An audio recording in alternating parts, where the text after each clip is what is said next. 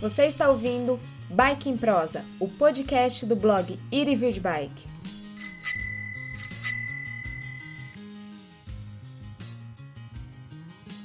Este programa é um oferecimento de Bike Compostela, pedale o destino dos seus sonhos.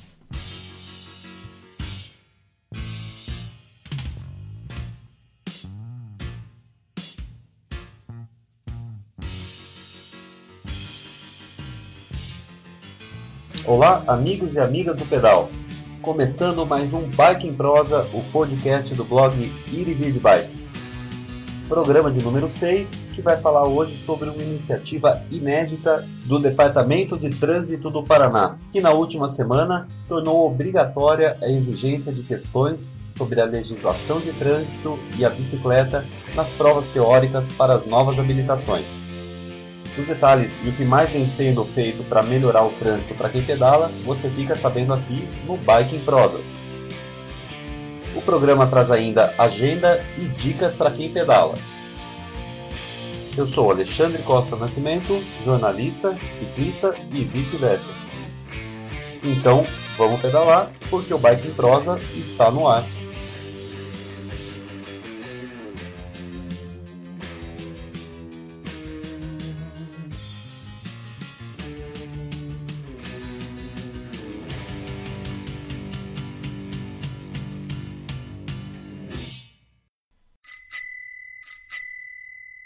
Entrevista. Essa edição do Bike Prosa está sendo gravada em estúdio itinerante na sede do Departamento de Trânsito do Paraná. Para conversar com o diretor-geral do órgão, o Marcos Trade, e com o coordenador de Educação para o Trânsito, Juan Ramon Soto Franco. Olá, Trade. Olá, Ramon. É, sejam bem-vindos ao Bike Prosa. Olá, tudo bem? Agradecemos aí pela gentileza. Obrigado. Bom, na semana passada, quando se comemorou o Dia do Ciclista, o Detran passou a exigir na prova teórica para os novos motoristas a obrigatoriedade de questões relacionadas à bicicleta no trânsito. É uma iniciativa inédita em todo o país. Queria ver como é que vocês avaliam o impacto dessa política no médio e no longo prazo é, para o trânsito do Paraná. A questão que envolve o trânsito como todos nós sabemos, depende muito mais do simples fato de nós elaborarmos, inserirmos as questões obrigatoriamente nas, nos exames teóricos que os candidatos fazem, mas de uma mudança de comportamento. Eu acho que é um passo importante, na medida em que, pelo menos, para aqueles que fazem as provas teóricas, obviamente, né, é, nós teremos as questões direcionadas e eu acredito que é uma medida importante e educacional também, porque na medida em que aparecem as questões e que o candidato já sabe também que pelo menos uma questão sobre bicicleta vai cair na prova dele, ele passa a se dedicar também, porque ele quer acertar essa questão. Para ele acertar essa questão, ele tem que estudar o conteúdo, ele tem que acompanhar as aulas, obviamente, e prestar atenção em todas aquelas observações que são feitas ao longo da sua qualificação teórica sobre a bicicleta. Eu acho que o importante, na minha opinião pessoal, é isso. E, Juan, é, como foi desenvolvido o processo? Né? Da onde surgiram essas perguntas? Como foi a participação do Detran e dos próprios cicloativistas para a implantação dessa, dessa medida? Bom, os cicloativistas nos procuraram justamente na preocupação de não termos obrigatoriamente questões relacionadas a ciclistas ou a ciclovias nas provas de primeira habilitação. Uh, esporadicamente poderiam ter aparecido algumas questões, mas não era uma coisa obrigatória nas questões de primeira habilitação. E é isso que provocou que criássemos, que se fosse nomeada uma comissão uh, com participação de técnicos da Coordenadoria de Habilitação e Educação do DETRAN, junto com aqueles que poderiam contribuir para dar seu aporte nessas questões de ciclo, ciclo de ciclistas. Uh, nós trabalhamos durante dois meses e meio aproximadamente, analisando as questões que já tínhamos. Eram 25 questões, eram uh, uma parte do Denatran e outra parte do Detran, uma parte mínima do Detran, e trouxeram eles 15 uh, eh, aportes, 15 novas questões que foram analisadas e inclusive testadas nos cursos de reciclagem para ver se haveria fácil entendimento. Uhum. Marcos, isso deve mudar a forma como as autoescolas preparam os novos motoristas? Que impacto isso pode ter ali no processo educativo? Elas vão passar a ter mais atenção, a preparar o motorista para uma convivência mais pacífica com os ciclistas? Eu acredito que sim. É, pelo simples fato que nós temos as questões inseridas nesse contexto, naturalmente a abordagem sobre o assunto vai ser feita de forma mais direcionada. E com o tempo, com o passar do tempo, eu acredito que cada vez mais, né, não só essa questão que envolve a bicicleta, mas outros assuntos que tem que ter uma certa atenção maior nos candidatos, das pessoas que vão circular no trânsito de forma efetiva, é, passem também a ser mais intensivamente debatidos. Eu creio que as questões que envolvem o uso da bicicleta, elas são importantes, as questões que envolvem o respeito ao pedestre são importantes, logicamente naquela cadeia de respeito que nós já conhecemos, né, de prioridade ao pedestre, ao ciclista, ao motociclista e por aí afora. O, os mais fracos, teoricamente, e, entre aspas, uhum. tem que ter uma certa condição de preferência, independente do seu comportamento individual, porque é muito fácil, né, muitas vezes você vê um ciclista cometendo um equívoco e o motorista ficando chateado, irritado. Lógico, ele cometeu um equívoco, mas o motorista do veículo, da motocicleta, tem que entender que ele é mais fraco e que aquele equívoco pode ser corrigido, mas não precisa haver agressão ou né, uma, uma, certa intolerância. E o que mais prejudica o trânsito, na minha opinião, é a intolerância. Uhum. Uma frase de um amigo que eu vi ontem, é, ele diz assim que, que, no trânsito o motorista ele é mal educado e o ciclista é sem educação. E daí justamente não existe terminologia mais precisa do que isso. O motorista ele passa por um processo formal de, de educação e não absorve o que precisa, não coloca isso em prática. Enquanto o ciclista ele não tem esse, esse acesso. Né? Qualquer um que pega uma bicicleta está na rua, pode ser uma criança de 7 anos, pode ser um idoso, um trabalhador, um esportista, ele é um ciclista, ele está sujeito às normas de trânsito normas de circulação previstas, mas sem ter tido esse, esse acesso. Eu pergunto, como que o Detran é, ele pode trabalhar, claro, essa, essa, essa medida ela já contribui nesse sentido, mas como que ele pode trabalhar para melhorar é, essas deficiências nas duas pontas, tanto para que o motorista passe a respeitar, quanto o ciclista tenha acesso a uma informação de qualidade e, e enfim, possa é, ser mais bem educado ou mais educado para poder pedalar nas ruas. A solução está na educação. Nós precisamos levar conhecimento não só para aquele que está correndo atrás ou indo atrás de uma primeira habilitação, mas todo cidadão tem esse direito de ter acesso à informação, informação relacionada com as questões de trânsito. E é por isso que nós estamos, esta gestão está preocupada em levar a educação para o trânsito, não só para os jovens e adultos que estão perto de adquirir a sua primeira habilitação, mas já levar essa educação para o trânsito desde a escola, ensino fundamental. Temos um grande projeto justamente em desenvolvimento este ano que atende alunos do quinto ano do ensino fundamental, junto com os pais e os professores, para trabalhar de maneira interdisciplinar e, eh, eh, paralelamente às matérias que já existem, às disciplinas que já existem na eh, grade curricular, as questões relacionadas a trânsito. Nós abordamos nessa atividade, Ramon, fazendo um paralelo, um número muito grande de pessoas. Milhares de professores, ou 1.700, não foram milhares, mas foi 1.700 1.700 professores treinados justamente para saberem como trabalhar as questões relacionadas a trânsito. E não é com foco em legislação, em infrações. Nós temos que preparar um futuro cidadão consciente de que tem que compartilhar esse espaço que chamamos de trânsito, ser tolerante e, sobretudo, considerar o próximo antes que pensar em si mesmo. Nós também reproduzimos o material, que foi aquele livretinho que contém informações né, sobre o uso da bicicleta, o ciclista no trânsito, etc., que nos foi cedido pela própria, né, pelo próprio movimento do ciclista, não é isso? A própria Associação Ciclo Iguaçu tem uma, uma ativista que justamente produziu um material e precisava uh, de que alguém acolhesse esse material e produzisse em quantidade suficiente para ser divulgado. É isso que nós fizemos foi produzir uma grande quantidade que pretendemos entregar em campanhas educativas, em, nos postos na Cidetrans, eh, que são as circunscrições do Detran no interior, e em todos os locais que o Detran tem aqui na capital. Eu queria só fazer um parênteses. Nós fomos impedidos de distribuir esse material pela Justiça Eleitoral. Ele já está pronto, nós gastamos dinheiro com ele, é um material informativo, e nós, infelizmente, não podemos distribuir, só podemos fazer isso depois das eleições. É lamentável, mas questões de ordem jurídica ou judicial nós é, cumprimos, não temos a obrigação de aceitar ou deixar de criticar. Claro, até porque é uma política de Estado, né? não, depende da disputa eleitoral. E até eu aproveito para perguntar o seguinte, né? essa, essa, essa política que o Detran adotou, essa abordagem positiva em relação à bicicleta, com a própria é, confecção e publicação da cartilha, a própria questão das perguntas que entraram no rol de perguntas obrigatórias para a formação de novos motoristas. A gente pode considerar isso também uma política de Estado, independente de uma eventual mudança é, no comando do Executivo Paranaense, isso deve continuar, isso deve ter procedimento? Eu entendo que sim.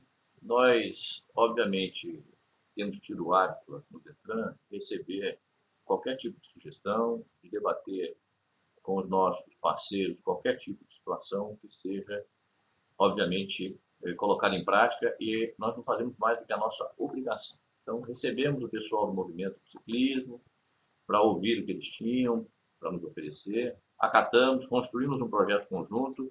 Eu acho que, é, quando as coisas acontecem dessa forma, né, mudam os governantes, mudamos nós, os diretores, mudamos, né, mudam as pessoas, mas prevalecem as, a, as iniciativas das instituições. E é isso que nós temos feito aqui, graças a Deus, com um certo êxito. Né? Temos as nossas falhas, mas, obviamente, sempre tentamos nos equivocar o mínimo possível. Uhum.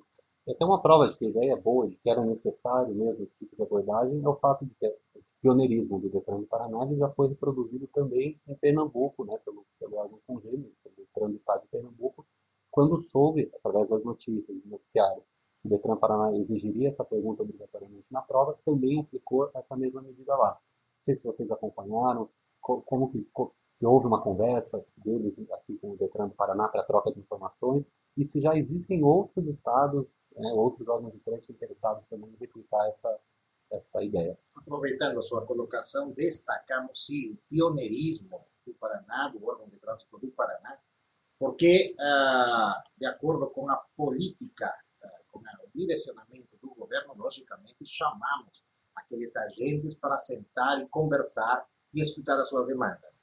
Me parece que não foi o que aconteceu, não foi a mesma dinâmica utilizada em Pernambuco houve sim a iniciativa do órgão de trânsito de introduzir questões relacionadas ao ciclismo, mas não houve essa abertura para chamar os ciclistas e conversar não? o que era necessário, o que era possível fazer com relação ao ciclismo, sobretudo para escutar as demandas dele. Mas isso eu destaco no Paraná porque é o trabalho que se realiza conversando, não impondo uh, as questões que achamos que podem dar certo sempre as coisas funcionam melhor quando se chama para sentar em uma mesa. Exato, a construção democrática, né? Essa função. É isso aí. Eu concordo plenamente com o Ramon. E você também perguntou, eu queria. Nós já estamos com a iniciativa em andamento da abordagem dessas questões que envolvem também os ciclistas com mais intensidade nos custos de reciclagem.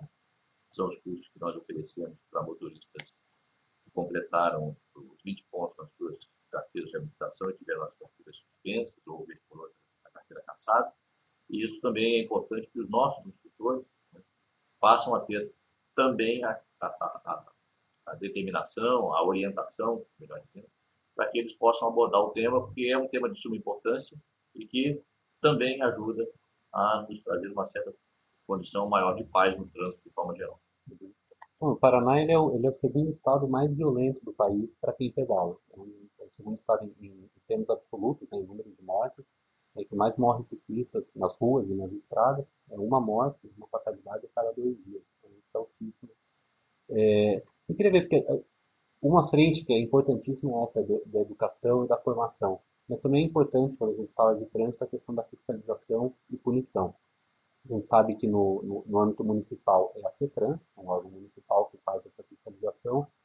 É, ela é precária, principalmente em relação ao descumprimento das normas voltadas ao respeito ao ciclista.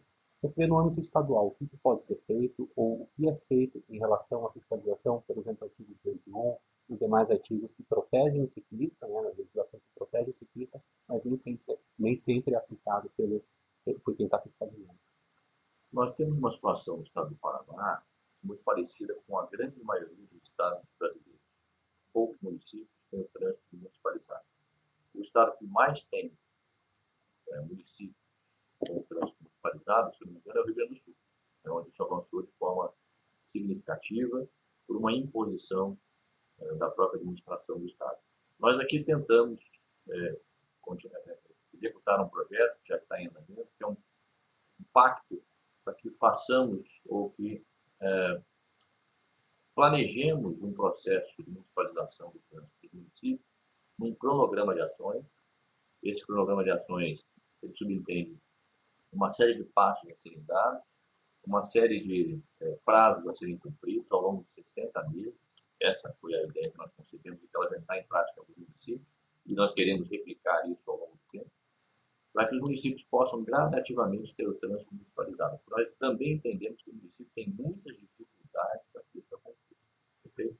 No âmbito da Polícia Rodoviária Estadual e, por exemplo, também até no âmbito da Polícia Rodoviária Federal, eu acho que nós podemos avançar bastante. O Detran pode ser o catalisador de um processo de, de, de reciclagem para esses policiais, para esses agentes de trânsito, propriamente dito, e tem feito isso com os agentes de trânsito municipais através da nossa rede de ensino, que nós estamos chamando de ensino sem distância, que é através é, da videoconferência.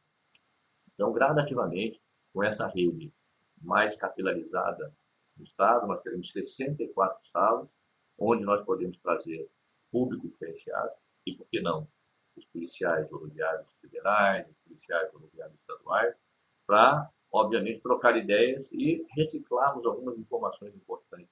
Que muitas vezes, pelo fato de o policial se debruçar sobre a fiscalização de outros veículos, ele deixa de lado um veículo que é importante, que é um meio de locomoção de forma concreta, tem muita gente trabalha de bicicleta em rodovias que são muito movimentadas, ele deixa de fazer isso porque passa a dar prioridade, eu suponho, a, aos veículos que são que têm mais densidade no trânsito, né? os carros, caminhões, ônibus, etc. E acabam esquecendo da bicicleta.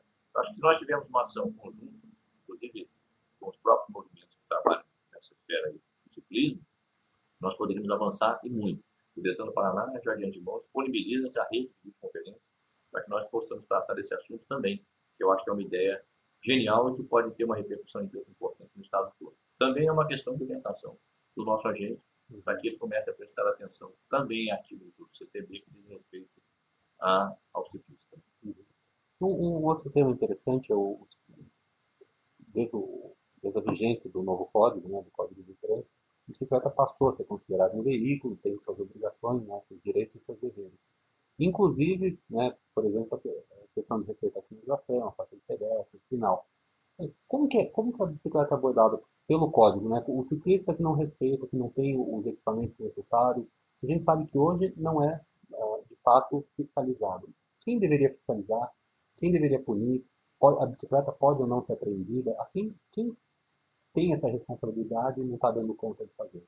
Realmente nós não temos essa impossibilidade, essa obrigatoriedade de uso de alguns dos equipamentos de segurança. Agora, existe sim alguns artigos do código que estabelecem a distância mínima que ele deve, qualquer outro veículo motorizado deve ter para ultrapassar uma bicicleta, a, a forma como ele deve se conduzir nas vias eh, junto com os demais veículos, mas, logicamente, deveria haver uma maior atenção para justamente impor obrigações aos ciclistas. Não só tem direitos, como também obrigações. É, o caso gera sempre muita polêmica, muita confusão a questão do capacete, né? que é um item de segurança, mas não é um item obrigatório. Às vezes até por parte dos motoristas, naquela questão da resposta agressiva, ah, mas ciclista está sem capacete, então, na verdade, o código não prevê e isso também não dá direito ao motorista de ser agressivo ou de mandar o ciclista para a calçada, quem pedala na cidade. Ouve muito, ah, vai para a calçada, porque na verdade você tem o direito, até a obrigação de estar pedalando ali na, na rua, compartilhando espaços entre os veículos. Mais algum ponto que vocês gostariam de ressaltar em relação, a esse trabalho que está sendo feito em relação ao uso da bicicleta? Destacarmos a preocupação de realizarmos um trabalho de educação para o trânsito pensando nas futuras gerações. Nós temos não só que realizar ações sazonais, participar de algumas blitzes, entregar material impresso, porque isso não mudará a conduta dos motoristas. Nós temos que preparar as futuras gerações para serem pedestres antes que condutores, mas também prepará-los no dia que eles chegarem a ser condutores e tiverem que participar desse ambiente, eh, esse coletivo que eh, os obriga a, a, a, ser tolerantes e a compartilhar o espaço de maneira harmoniosa. É um trabalho permanente mesmo, de formação, né? como vocês falaram, tá, trabalho que está começando às vezes com um aluno da quinta série, isso tem que ser constante, e acho que também é uma atribuição de, de, de toda a sociedade, né? quando a gente está falando de trânsito, principalmente de um trânsito violento como o do brasileiro, como o trânsito brasileiro, a gente sabe que é uma obrigação da imprensa, dos órgãos de governo, de todas as esferas, né? Todo mundo tem que dar sua contribuição para pacificar um pouco e tornar nossas ruas, nossas estradas, é, locais mais pacíficos. É, esse processo de massificação das informações sobre educação para o trânsito é que deve ser buscado no âmbito do governo municipal, do estadual, governo federal, quer dizer, as instâncias do Estado, mas fundamentalmente também em parceria com o Centro de Informação de Condutores, com os movimentos de forma geral, né, com os agentes de trânsito propriamente dito, se nós continu é, continuarmos a, a, fazer esse tipo de trabalho, a desenvolver esse tipo de projeto, né, eu acredito que ao longo do tempo, assim como nós vimos também, por exemplo, em Curitiba, uma mudança de comportamento em relação às questões que envolvem a necessidade de separação do lixo, se continuamente ela não for abordada, e aí é uma responsabilidade do poder público, né, que é uma questão que envolve propaganda também, quero dizer que isso seja bom, é, para que as pessoas continuem prestando atenção que elas têm que separar do lixo. A educação para o trânsito, na minha opinião, também é isso. Continuamente nós temos que fazer abordagem e implementar ações para que as pessoas nunca se esqueçam de que o trânsito é compartilhado e a atitude individual tem efeito sobre o coletivo. Perfeito. Marcos, agradeço a participação. Juan Ramon, Queria colocar o microfone à disposição. Né? A gente acompanha o tema da ciclomobilidade, é a nossa pauta. Então, sempre que tiverem novidades, é, trabalhos relacionados ao estímulo do uso da bicicleta, que garanta mais segurança para os ciclistas, a gente está à disposição e espero contar com vocês numa próxima oportunidade. Eu que agradeço pela oportunidade e estamos também à disposição. Obrigado. Então, até a próxima. Agenda e o que vem por aí. E nessa quinta-feira, dia 28, o coletivo feminino Saia de Bici promove a pedalada mensal das ciclistas curitibanas. A ideia é reunir as mulheres do pedal e espalhar um pouco de beleza, arte e alegria pelas ruas da cidade. O ponto de encontro é ali na Praça de Bolso do Ciclista, na Rua São Francisco, número 0, esquina com a Presidente Faria, no centro de Curitiba. Lembrando que a pedalada é leve e homens e crianças também são bem-vindos. Se você quiser mais informações sobre o Saia de Bici, é só curtir a página do grupo no facebook.com barra Saia de Bici. Então é isso aí, esse foi o Bike em Prosa, o podcast do blog Irivid Bike. Eu espero que vocês tenham gostado de pedalar com a gente e a gente volta na próxima semana com mais um programa e novidades e informações sobre duas rodas.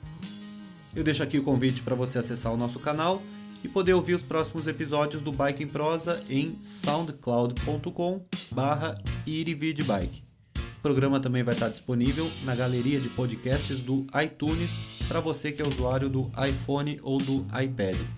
E se você quer dar alguma dica ou sugestão para o nosso próximo programa, mande um tweet com a hashtag Bike em Prosa. O nosso Twitter é o arroba irividbike e nossa fanpage está no facebook.com barra irividbike. Você também pode mandar um e-mail para contato arroba irividbike.com.br. O podcast acaba por aqui, mas as notícias continuam no blog. É só acessar www.irividbike.com.br. Então até o próximo programa, um abraço e a gente se vê pedalando por aí. Valeu!